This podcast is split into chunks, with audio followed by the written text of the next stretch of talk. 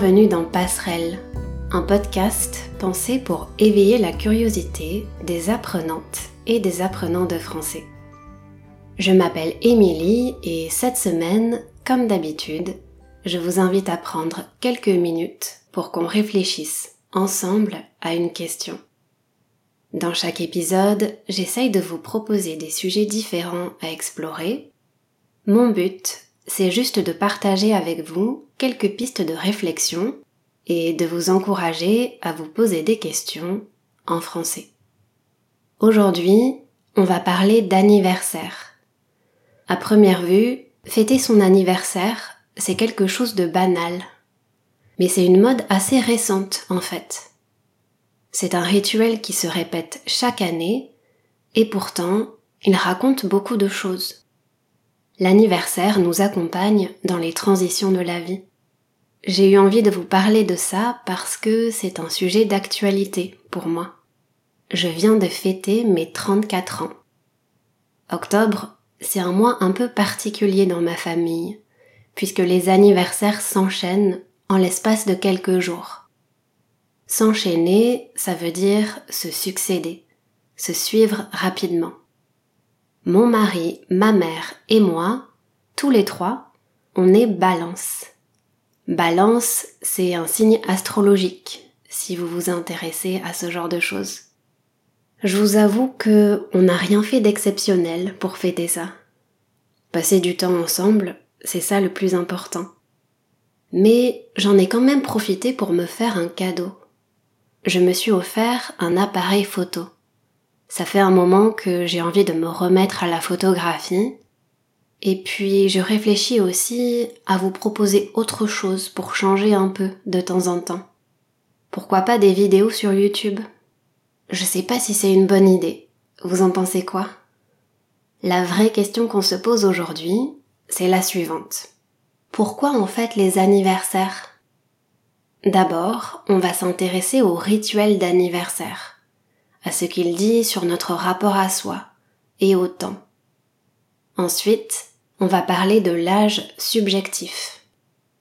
Et enfin, je vais partager avec vous une question qu'on m'a posée le jour de mon anniversaire. Une question liée à une tradition, celle de souffler ses bougies.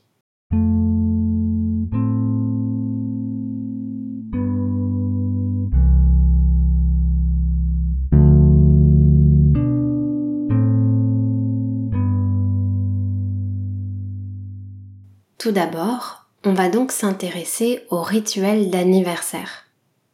C'est un événement a priori banal, mais il révèle beaucoup de choses sur notre rapport à soi et aussi sur notre rapport au temps.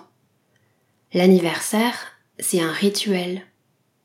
Mais, avant de continuer, qu'est-ce que ça signifie, un rituel?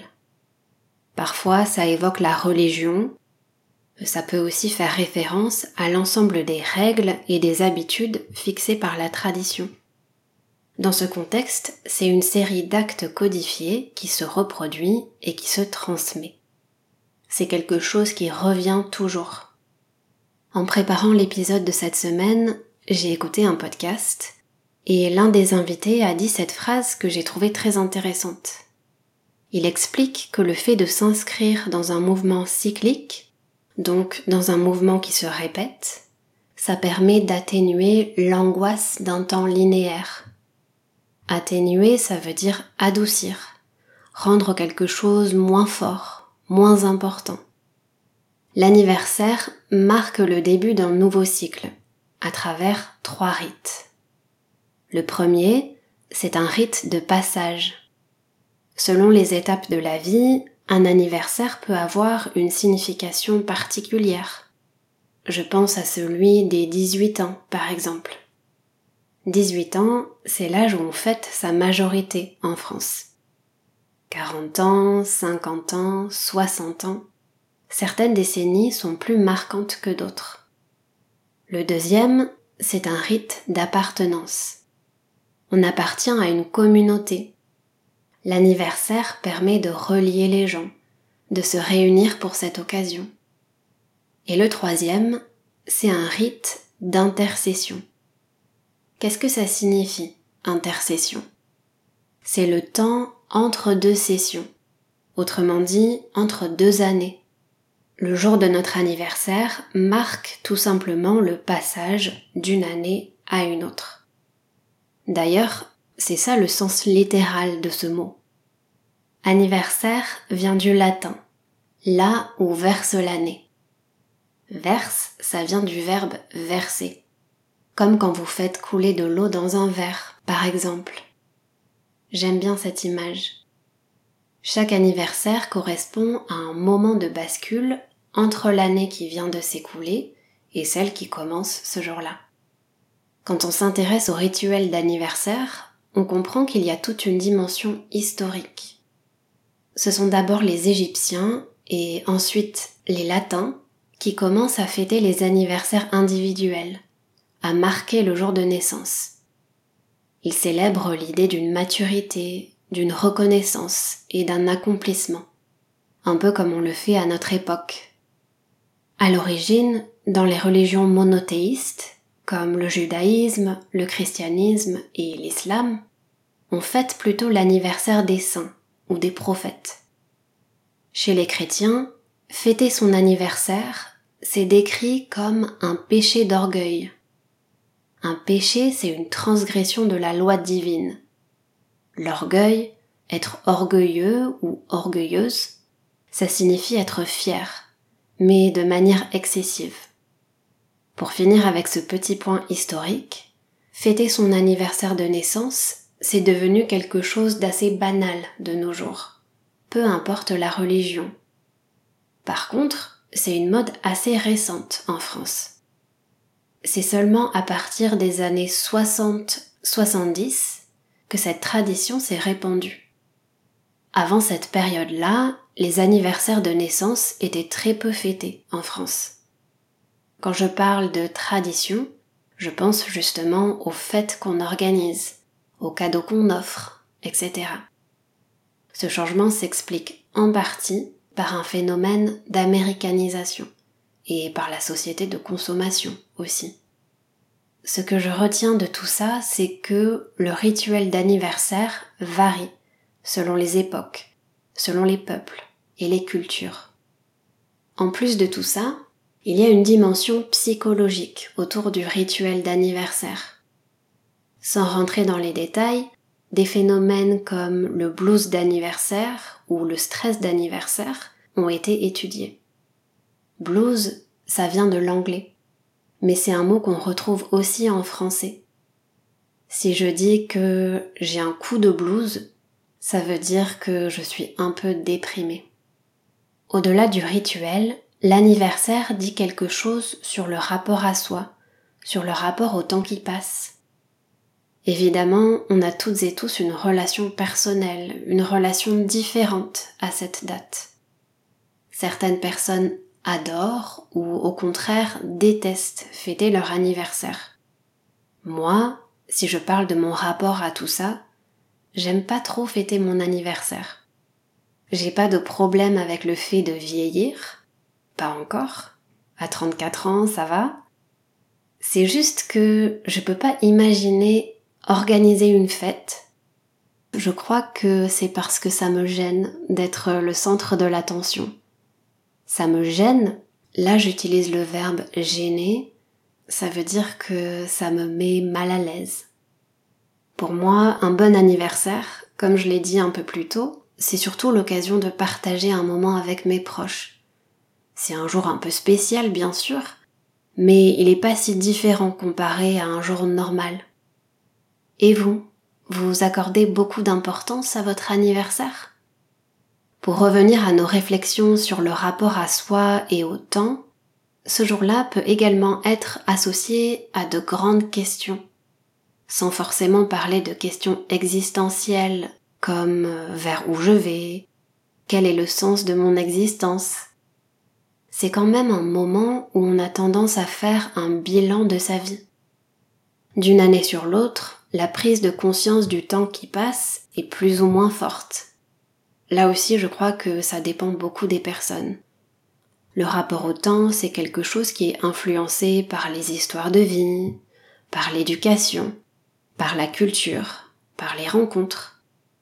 Faire le bilan de sa vie, c'est se poser des questions comme est-ce que je suis en harmonie avec mes attentes, avec mes espérances? Est-ce que j'ai un sentiment d'accomplissement ou au contraire un sentiment de frustration? Il y a tout un ensemble de facteurs qui expliquent le plaisir ou la petite crainte qu'on peut avoir à fêter son anniversaire. À travers les différentes traditions comme le partage du gâteau, les bougies sur lesquelles on va souffler pour faire un vœu. À travers tout ça, la fête marque les années qui passent, mais surtout elle vient donner du sens et de la symbolique. C'est ça la fonction d'un rituel. Dans un deuxième temps, on va parler de l'âge subjectif. La semaine dernière, j'avais une conversation avec ma mère, et comme je l'ai mentionné tout à l'heure, elle fête son anniversaire quelques jours avant le mien. Et donc, on a discuté du fait que, passé un certain âge, on a parfois l'impression d'être en décalage avec son âge d'état civil. Pour dire les choses autrement, on se perçoit pas vraiment avec notre âge réel. Ce verbe percevoir, je le choisis pas au hasard. Choisir au hasard, c'est prendre une décision sans réflexion, sans critères objectifs. Qu'est-ce que c'est avoir 40 ans, 50 ou 60 C'est surtout une question de perception. En général, on a tendance à se voir comme étant plus jeune que notre âge chronologique. L'âge chronologique, c'est celui qui se calcule à partir de la date de naissance c'est celui qu'on fête une fois par an, le jour de notre anniversaire. Ce décalage dans la manière dont on se perçoit, c'est ça qu'on appelle l'âge subjectif. À ce sujet, des études ont été menées sur les différences qui peuvent exister entre l'âge apparent d'un individu et son âge chronologique. Ça me fait penser à une expression qu'on utilise en français. Ne pas faire son âge si je dis à quelqu'un tu fais pas ton âge, en général, ça signifie que la personne paraît plus jeune qu'elle ne l'est en réalité. Plus jeune selon les images qu'on associe à son âge chronologique, en tout cas. Des expressions autour de l'âge et de l'anniversaire, il en existe plein. On parle notamment de la crise de la quarantaine ou de celle de la cinquantaine pour décrire les crises existentielles qui apparaissent pendant cette période de la vie. Quand une personne fête ses 45 ans, quelque part, elle se trouve à un moment clé de son existence. Un moment où elle fait une sorte de bilan de vie et où elle se projette dans l'avenir aussi. Après, ce type de questionnement peut évidemment arriver quand on a 34 ans ou 63 ans ça nous ramène aux théories de l'âge subjectif. Elles restent assez méconnues en France, mais de nombreuses études ont été réalisées aux États-Unis et en Europe. Elles montrent qu'après l'âge de 30 ans, la plupart des adultes se voient comme étant plus jeunes qu'ils ne le sont. Ça peut parfois aller jusqu'à 10, 15, 20, voire 25 ans de moins que leur âge. Dans la phrase précédente, quand je dis voir 25 ans, c'est pas le verbe voir. C'est un adverbe qui a la même prononciation, mais qui s'écrit V-O-I-R-E. Vous pouvez le remplacer par et même. Ça peut parfois aller jusqu'à 10, 15, 20 et même 25 ans. Comme vous l'entendez, cet adverbe est utilisé pour renchérir sur ce qui est dit juste avant. Autrement dit, pour aller plus loin. Mais revenons au sujet qui nous intéresse. Les théories de l'âge subjectif mettent en lumière plusieurs choses. D'une part, la tendance à se rajeunir, c'est-à-dire la tendance à essayer de paraître plus jeune, elle est encouragée par notre culture du vieillir jeune, entre guillemets. Une culture qui délaisse et qui se détourne de l'extrême vieillesse. D'autre part, plus on avance en âge, plus le temps semble passer vite. Toutes et tous, je pense qu'on a connu ce sentiment, cette impression qu'on ne voit pas le temps passer. Et puis, aujourd'hui, on est quand même plus libéré des normes liées à l'âge que dans le passé. C'est mon expérience en tout cas. À une certaine époque, on se mariait à 20 ans, on avait des enfants à 25 ans, et à 30 ans, on était déjà bien installé dans sa vie. Moi, j'ai pas vécu avec ces normes-là. Après, ça veut pas dire que j'intériorise pas un certain nombre d'idées liées à mon âge, autour de la maternité, par exemple. Simplement, j'ai pas grandi dans un environnement où il y avait une pression autour des normes ou des choix de vie. Si l'anniversaire peut être la source de questionnements existentiels, s'il marque parfois un tournant dans la vie, c'est aussi l'occasion de corriger et de rééquilibrer les crises qu'on traverse. Un peu comme avec le premier de l'an, le premier jour de l'année, certains profitent de leur anniversaire pour faire le point et pour prendre de bonnes résolutions. Toutes ces réflexions sont inspirées par les travaux de Christian Elon. Il est professeur en psychologie des âges de la vie. Il a publié plusieurs livres notamment Petite psychologie de l'anniversaire, où il pose plusieurs questions comme Préférez-vous fêter vos anniversaires ou ceux des autres? Savez-vous d'où viennent les bougies, le gâteau et les cadeaux? Avez-vous remarqué que les femmes n'oublient jamais les dates anniversaires? Voulez-vous découvrir votre âge subjectif? La liste continue. Il répond à ces questions et à beaucoup d'autres en retraçant l'histoire de l'anniversaire pour en explorer les effets psychologiques. Plus récemment, il a publié Psychologie des âges de la vie adulte. Dans l'introduction de ce livre, il pose une question que je trouve particulièrement intéressante. Comment est-ce qu'on maintient l'illusion de rester toujours la même personne malgré le temps qui passe? Malgré la variété de nos devenirs et de nos identités. Il écrit sur les étapes des vies d'adultes d'aujourd'hui. Plus longue, plus mobile et plus connectée qu'hier, la vie est devenue plurielle. Qu'est-ce que l'âge? C'est le titre du premier chapitre dans lequel il revient sur la signification de ce mot, sur ce que révèle cette expression et les concepts qui s'y rattachent. L'âge désigne un temps écoulé, un temps à la fois linéaire, chronologique et cyclique. Pour finir, je vais partager avec vous une question qu'on m'a posée le jour de mon anniversaire.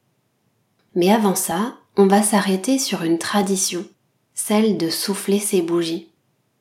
En plus du sens littéral, souffler ses bougies, c'est une expression qu'on utilise dans le français familier. Comme vous pouvez le deviner, ça veut dire fêter son anniversaire. Toute cette discussion, ça m'a donné envie d'en savoir plus sur pourquoi on souffle des bougies aux anniversaires. Pour la petite histoire et pour connaître l'origine des bougies d'anniversaire, il faut remonter à l'Antiquité et plus précisément à la Grèce antique. À cette époque, les Grecs vénéraient des dieux et des déesses comme Artémis, par exemple. Artémis, c'était la déesse de la chasse et de la fertilité. En l'honneur de cette déesse, chaque année, les Grecs fabriquaient des gâteaux au miel. Ces gâteaux avaient une forme ronde pour évoquer la lune, puisque la lune est un symbole de fertilité. Ces gâteaux étaient entourés de cierges, de grosses bougies qui devaient évoquer la lumière et la brillance de la lune ou des étoiles. Une fois arrivés au temple, les Grecs se mettaient à genoux devant ces gâteaux et priaient Artémis. Quand la prière était terminée, ils soufflaient les bougies pour que leurs vœux et leurs prières soient exaucés. Exaucer un vœu ou un souhait, ça signifie le réaliser. Au final, cette tradition a continué jusqu'à nos jours. Mais on a juste ajouté un petit détail. le nombre de bougies correspond à l'âge de la personne qui fête son anniversaire. C'est drôle de vous raconter tout ça parce que quand je dis que j'ai rien fait d'exceptionnel pour fêter mon anniversaire cette année, j'ai même pas soufflé mes bougies. Mais bon, il y aura d'autres anniversaires et ce sera pour la prochaine fois. Quand on souffle ses bougies, on fait un vœu. La question qu'on m'a posée, elle rejoint cette tradition. On m'a demandé, c'est quoi ton souhait pour cette année? Mais, comme vous le savez, pour que le souhait se réalise, il doit rester secret. Tout ça, ça me fait penser à un film que j'ai regardé cette semaine, Un jour sans fin. Dans la version originale, Phil Connors, le personnage principal, demande à Rita Qu'est-ce que tu attends de la vie? Fêter son anniversaire, parfois, c'est se poser ces grandes questions. Et c'est avancer à son propre rythme, à travers les âges de la vie.